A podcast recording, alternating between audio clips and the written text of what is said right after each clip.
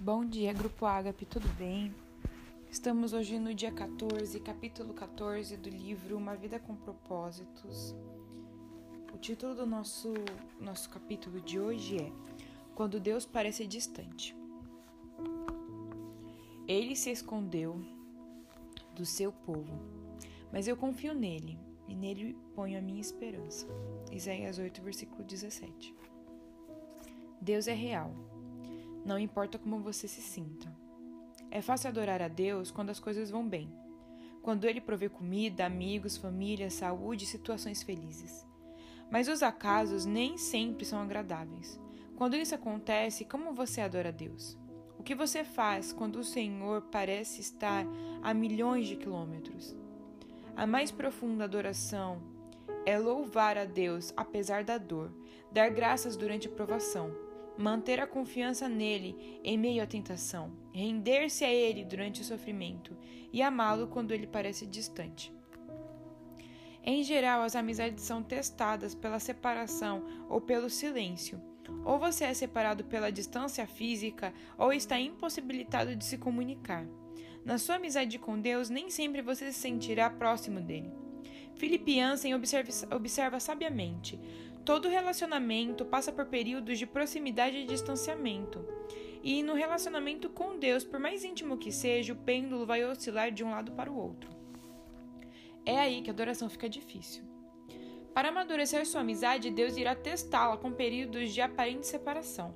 No momento em que se tem o sentimento de que fomos abandonados ou esquecidos por Deus, tem-se ainda a impressão de que Deus está a quilômetros de distância. João da Cruz referia-se a esses dias de deserto espiritual, dúvidas e distanciamento de Deus como a noite escura da alma. Henry Noel chamava-os de o ministério da ausência. Por sua vez, A. W. Tozer denominava-os de o ministério da noite. Outros o mencionavam como o inverno do coração. Com exceção de, de Jesus, Davi foi provavelmente quem manteve uma amizade mais íntima com Deus. O Senhor teve prazer em chamá-lo homem segundo o meu coração, em 1 Samuel 13,14. Apesar disso, Davi frequentemente reclamava da aparente, da aparente ausência de Deus. Ó Eterno, estás me evitando? Onde estás quando preciso de ti? Em Salmos 10, versículo 1. Por que te esqueceste de mim? Por que estás tão distante? Por que ignoras meus pedidos de socorro? Em Salmos 22, versículo 1. Por que me abandonaste? Em Salmos 43, versículo 2. É óbvio que Deus não abandonara realmente Davi, assim como não abandona você. Ele prometeu várias vezes jamais nos abandonar ou rejeitar. Deuteronômio 31, 8, Salmos 37, 28, João 14, 16 e 18 e Hebreus 13, versículo 5. Mas Deus não prometeu: você sempre sentirá minha presença. Aliás, Deus reconhece que algumas vezes esconde a face de nós, em Isaías 45, 15. Há momentos em que ele parece ter desaparecido de nossa vida. Em pleno combate. Floyd McClung descreve o que acontece. Certo dia você acorda e percebe que todas as suas sensações de comunhão espiritual se foram. Você ora, mas nada acontece. Repreende o diabo, mas isso não muda nada. Faz exercícios espirituais, seus amigos oram por você, você confessa todo o pecado que consegue imaginar e então vai por aí pedindo perdão a todos que conhece. Jejua e nada muda. Então comece a se perguntar quanto tempo essa escuridão espiritual irá durar dias, semanas, meses? Será que ela vai acabar? Você tem a impressão de que suas orações simplesmente batem no teto e voltam. Em absoluto desprezo, você grita: Qual é o meu problema? A verdade é que não há nada de errado com você. Trata-se de uma parte da aprovação e do amadurecimento de sua amizade com Deus. Todo cristão passa por isso pelo menos uma vez geralmente várias vezes. É doloroso e perturbador, mas é absolutamente vital para o desenvolvimento de sua fé. Ter consciência disso deu esperança a Jó no momento em que não podia sentir a presença de Deus em sua vida. Ele declarou: Vou para o Oriente. Mas lá ele não está. Vou para o Ocidente e não consigo encontrá-lo. Não o vejo no norte, pois se esconde. Volto-me para o sul, mas não consigo achá-lo. Contudo, ele conhece o caminho por onde eu ando. E quando me puser à prova, como o ouro a passar pelo fogo, ele me declarará inocente. Em Jó 23, do versículo 8 ao 10. Quando Deus parece distante, você pode pensar que ele está zangado ou está punindo por algum pecado. De fato, o pecado realmente prejudica nossa amizade com Deus. Entristecemos o Espírito Santo e sufocamos nosso relacionamento com ele quando desobedecemos a Deus entramos em conflito com alguém, excedemos-nos no número de atividades, criamos vínculos de amizades com o mundo e assim por diante. Contudo, frequentemente esse sentimento de abandono e afastamento de Deus não tem nenhuma relação com o pecado. É um teste de fé que todos devemos enfrentar. Será que você continuará a amar e obedecer e adorar a Deus e confiar nele, mesmo quando não sente sua presença nem há evidências visíveis da ação divina em sua vida? Nos dias de hoje, o erro mais comum que, os cristãos cometem ao adorar é buscar uma experiência, em vez de buscar a Deus. Eles buscam sensações. Se elas ocorrem, concluem que foram bem-sucedidos na adoração errado. Na realidade, Deus em geral afasta nossas sensações para não dependermos delas. Buscar uma sensação, mesmo a sensação de proximidade com Cristo, não é adoração. Quando você é um novo cristão, Deus permite que você sinta muitas emoções que confirmam sua fé e frequentemente responde às orações mais imaturas e egoístas. Tudo para que você saiba que ele existe. Mas à medida que você cresce na fé, ele irá emancipá-lo dessas emoções. A onipresença de Deus e a manifestação da sua presença são coisas diferentes. Uma é um fato, a outra, a outra é frequentemente uma sensação. Deus está sempre presente, mesmo que você não perceba a sua presença, e a presença divina é profunda demais para ser medida por uma simples emoção. Sim, Deus quer que você sinta a presença dele, mas está mais interessado em que você confie nele, não tanto que sinta. Fé, não, senti não sentimentos, é o que agrada a Deus. As situações que mais põem nossa fé à prova são aquelas em que a vida nos desaponta e não conseguimos encontrar Deus. Isso aconteceu com Jó. Em um único dia, ele perdeu tudo: família, negócios, saúde e todos os seus bens.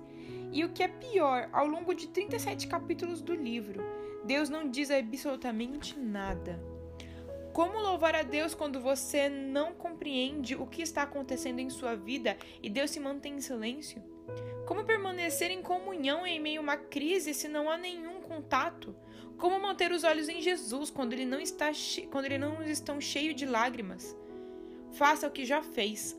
Então, prostrou-se com o rosto em terra em adoração e disse: Saí nu do ventre da minha mãe, e nu partirei.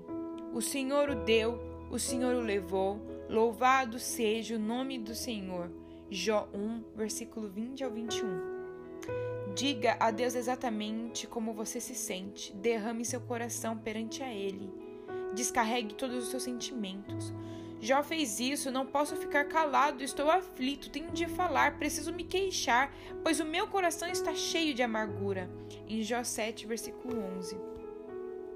Quando Deus lhe pareceu distante, ele clamou: Como tenho saudade dos dias de meu vigor, quando a amizade de Deus abençoava minha casa. Em Jó 29, versículo 4.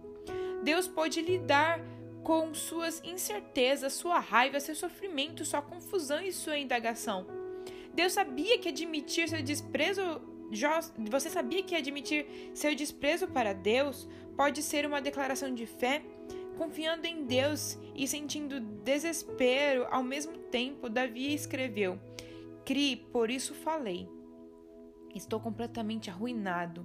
Em Salmo 116, versículo 10. Parece uma contradição confiar em Deus e sentir-se destruído. A fraqueza de Davi, na verdade, revela uma fé profunda. Em primeiro lugar, ele acreditava que de, em Deus. Em segundo lugar, ele acreditava que o Senhor ouviria a sua oração. Em terceiro lugar, ele acreditava que Deus lhe permitiria expor todos os sentimentos e ainda assim o amaria. Concentrem-se no Deus imutável. Independentemente das circunstâncias e de como esteja, esteja se sentindo, apegue-se ao caráter imutável de Deus. Lembre-se daquilo que é eternamente verdadeiro. A respeito dele, Deus é bom, ele me ama, está comigo, sabe pelo que estou passando, preocupa-se comigo e tem um bom plano para a minha vida.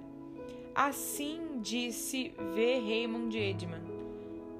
Nunca duvide na escuridão do que Deus lhe fez, na, do que Deus lhe disse na luz. Quando a vida de Jó veio abaixo sob o silêncio de Deus, o patriarca ainda achou os seguintes motivos para adorá-lo. Ele é bom e amoroso, em Jó 10, versículo 12. Ele é todo-poderoso, em Jó 37, versículo 5 e 23, capítulo 42 e versículo 2. Ele repara em cada detalhe da minha vida, em Jó 23, versículo 10 e capítulo 31, versículo 4. Ele está no controle, Jó capítulo 23, versículo 10 e capítulo 31, versículo 4. Ele tem um plano para a minha vida, Jó capítulo 23, versículo 14. Ele vai me salvar, Jó capítulo 19, versículo 25. Confie que Deus cumprirá o que prometeu. Em tempos de deserto espiritual, você deve confiar pacientemente nas promessas de Deus, não nas próprias emoções. Procure entender que ele o está levando a um nível mais profundo de maturidade. A amizade baseada em emoções é frívola. Então, não fique preocupado com os problemas, as circunstâncias não podem mudar o caráter de Deus. A graça do Senhor ainda é abundante, Ele ainda cuida de você, mesmo quando você não pode senti-lo. Na ausência de circunstâncias, Jó se apegou à palavra de Deus. Ele disse: Não me afastei dos mandamentos dos meus lábios, dei mais valor às palavras de sua boca do que ao meu pão de cada dia. Jó, capítulo 23, versículo 12. Essa confiança na palavra de Deus fez com que Jó permanecesse fiel, ainda que nada fizesse sentido, sua fé se manteve forte em meio à dor. Deus pode até me matar, Deus pode até me matar, mas ainda assim confiarei nele. Jó capítulo 13, versículo 15. Quando você se sente abandonado por Deus e ainda assim mantém a confiança nele, significa que você o está adorando da maneira mais profunda, apesar de ter sentimentos conturbados. Lembrem-se, do que Deus já fez por vocês. Se Deus nunca tivesse feito nada por você, ele ainda mereceria seu louvor in, ininterrupto por toda a vida, por causa do que Cristo fez por você na cruz. O Filho de Deus morreu por você. Esse é o maior de todos os motivos para adorar a Deus.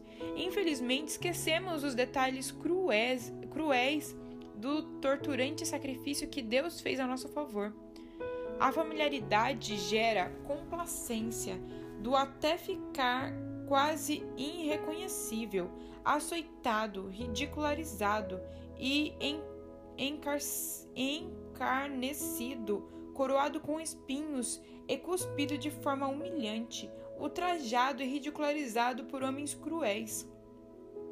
Ele foi tratado pior do que um animal. Então, quase inconscientemente, pela perda de sangue, foi forçado a arrastar uma cruz colina acima.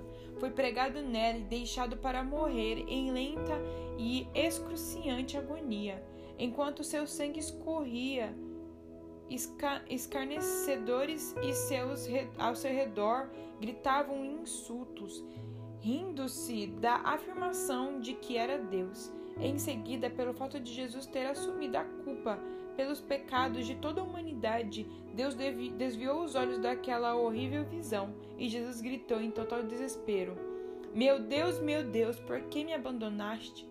Jesus poderia ter se salvado, mas assim não poderia salvar você. Palavras não podem descrever as trevas daquele momento porque Deus permitiu e suportou tão medonho ato de crueldade? Por quê? Para que você fosse poupado da eternidade no inferno e pudesse compartilhar a glória divina para sempre. A Bíblia diz: em Cristo não havia pecado, mas Deus colocou sobre Cristo a culpa dos pecados para que nós, em união com Ele, vivamos de acordo com a vontade de Deus. 2 Coríntios 5, versículo 21.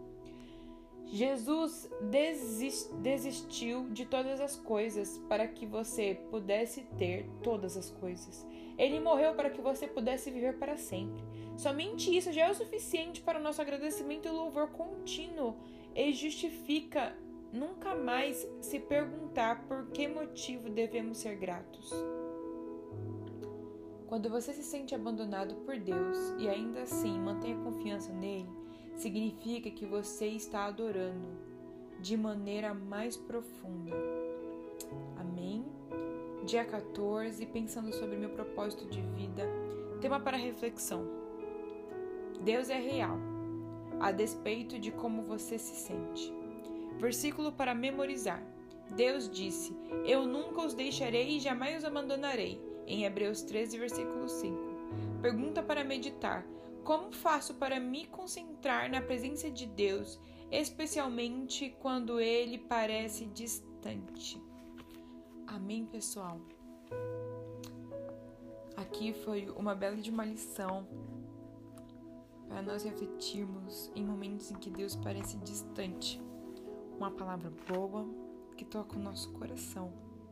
Devemos saber e ter a certeza de que Deus é real e que o amor dele foi tão impressionante que fez o filho dele passar por tudo isso para que hoje nós possamos ter comunhão com ele. Amém. Deus abençoe a vida de vocês. Que vocês ouçam sempre com muita atenção todas essas lições que são feitas com muito carinho. Deus abençoe, Grupo Ágape. Tenham um bom dia.